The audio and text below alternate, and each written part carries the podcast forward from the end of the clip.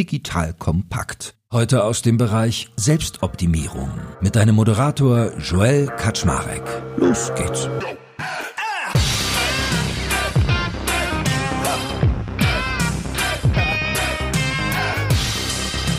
Hallo Leute, mein Name ist Joel Kaczmarek. Ich bin der Geschäftsführer von Digital Compact und heute gibt es wieder ein kleines Movers und Shakers Update. Du erinnerst dich?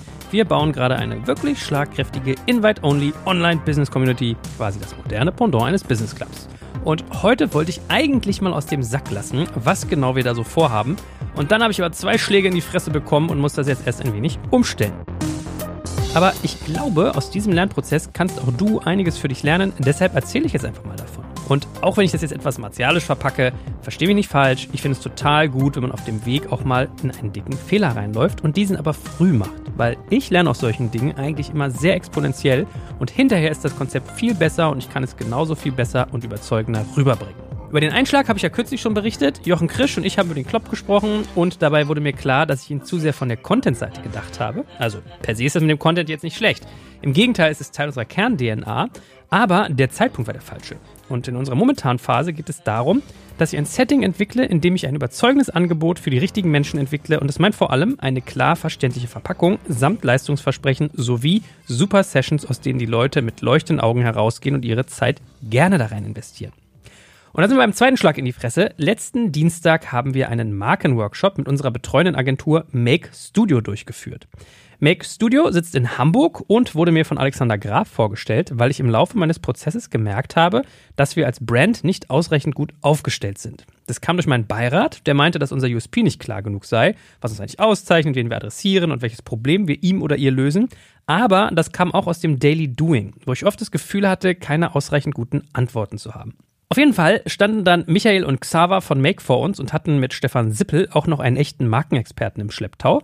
Ich hatte den dreien schon im Vorfeld ein etwa 30-minütiges Video zusammengestellt, in dem ich die gesamte Reise von Digital Kompakt vorgestellt habe. Alles.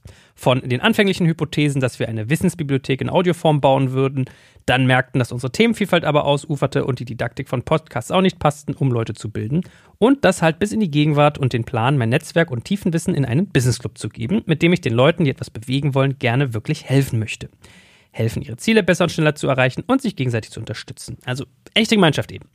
Das aber digital, damit es auch in die vollen Terminkalender der Menschen passt und breitere Möglichkeiten eröffnet. So, und wenn ich einen Business Club baue, habe ich vor allem zwei große Aufgaben, vor denen ich manchmal mehr Angst als Vaterlandsliebe habe.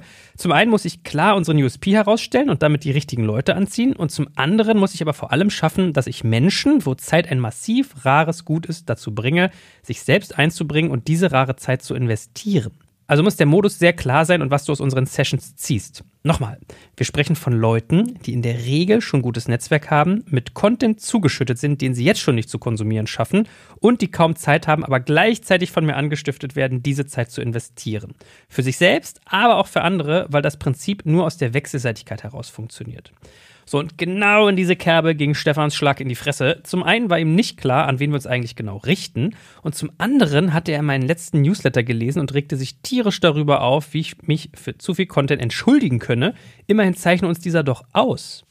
Und dann klopfte ich ab, was ihn daran störte. Zuerst dachte ich, es liege am Preis. Das war es aber nicht. Dann dachte ich, ihn stört, dass es elitär klingt. Das war es aber auch nicht sondern es war vielmehr, dass er meine Beschreibung des Business Clubs als nicht konsistent zu unserem Markenkern empfand. Er störte sich daran, dass ein Unternehmen, das für Dinge wie alles auf Augenhöhe, Neugier auf Vielfalt oder einzigartig wertvolle Kontakte steht, einen Club baut, der nur den oberen 10% vorbehalten ist. Fairerweise hatte ich Movers und Shakers bis dato gar nicht so elitär gedacht, aber mir ist dadurch nochmal klarer geworden, dass es gerade auch diejenigen sind, die kurz vor dem großen Durchbruch stehen oder vielleicht schon einiges geleistet haben, aber noch mehr schaffen können, die für unsere Gruppe relevant werden. Breiter denken, inklusiver und mit einem Maßstab, der sich auf die Persönlichkeit bezieht und nicht auf den Status. Es klingt vielleicht banal, aber genau solche Dinge machen für meinen Geschmack am Ende den Erfolg eines Produktes aus ob es bis zu Ende gedacht ist, ob es einen konsistenten Markenkern hat und diese Botschaften auch wirklich lebt, ob es die richtigen Leute anzieht, ob es klar verständlich ist, ob es sofort den Bedienten Pain aufzeigt und welche Schmerzlinderung es dafür bietet. Und mehr noch, auch in meinem Team habe ich gemerkt, dass Movers und Shakers noch zu abgekoppelt vom Schaffen der Leute ist, dass ihnen noch nicht klar ist, wie das zu uns reinpasst, warum wir das tun und wie es mit den anderen Inhalten zusammengeht. Einfach nur, weil es nicht konsistent zum Markenkern passt und in der Argumentation nicht zu Ende gedacht ist. Nach so einer Erfahrung kriegst du zum einen erstmal Euphorie und zum anderen Angst.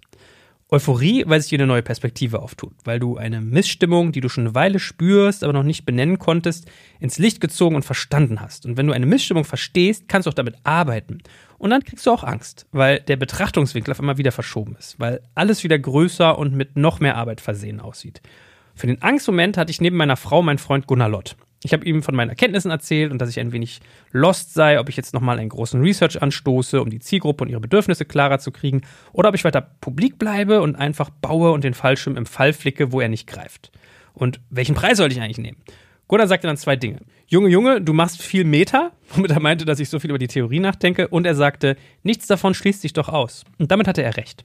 Weil manchmal brauchst du einfach jemanden, der dir sagt, dass sich alles gar nicht verändert hat, sondern einfach nur deine Perspektive etwas gedreht. Also werde ich jetzt weiter den Club Public bauen, habe erstmal einen guten Preis, passt ja, wie er bisher war, und habe Stefan, Michael und Xaver schon gebeten, dass wir auch die Value Proposition des Clubs nochmal klarer machen und am Markenprofil von Digital Compact ausrichten. Das ist zwar Meta, eicht aber den Kompass. Und ich sage dir, lustigerweise ist es so, dass sich dann auch neue Dinge auftun, wenn sich deine Perspektive verändert hat und du drüber sprichst. Das ist ein bisschen so, wie du auf einmal überall Kinderwagen einer bestimmten Marke siehst, wenn du ein Kind erwartest. Und bei mir war es so, dass ich zwei Tage später Jonas Gößling, den Gründer von Flowkey, zu Besuch hatte. Und ich erzählte ihm vom Club und fragte ihn, was sein Lockstoff für eine Teilnahme wäre. Und dabei brachte er mich auf ein super wichtiges Element.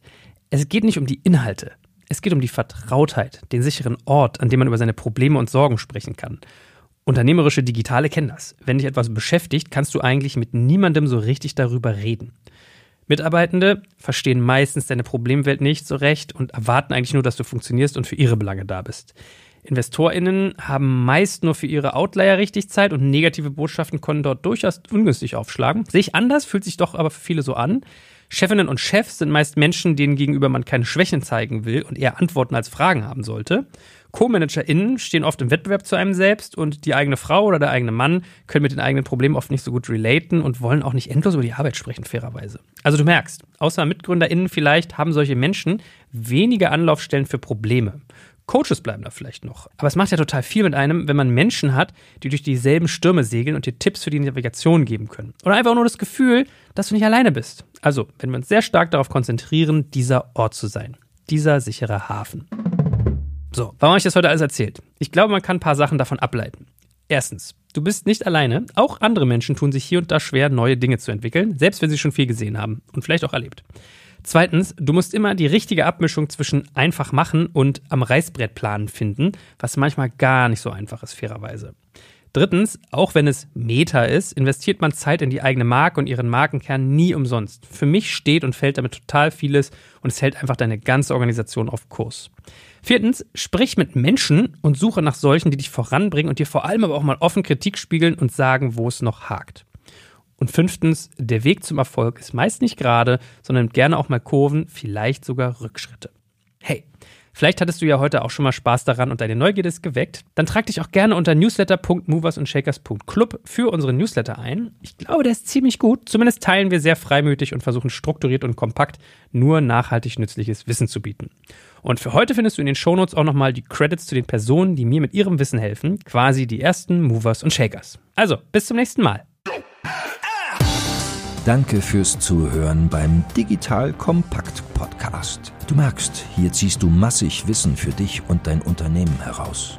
Wenn du mit uns noch erfolgreicher werden möchtest, abonniere uns auf den gängigen Podcast-Plattformen. Und hey, je größer wir werden, desto mehr Menschen können wir helfen. Also erzähl doch auch deinen Kolleginnen und Kollegen von uns. Bis zum nächsten Mal.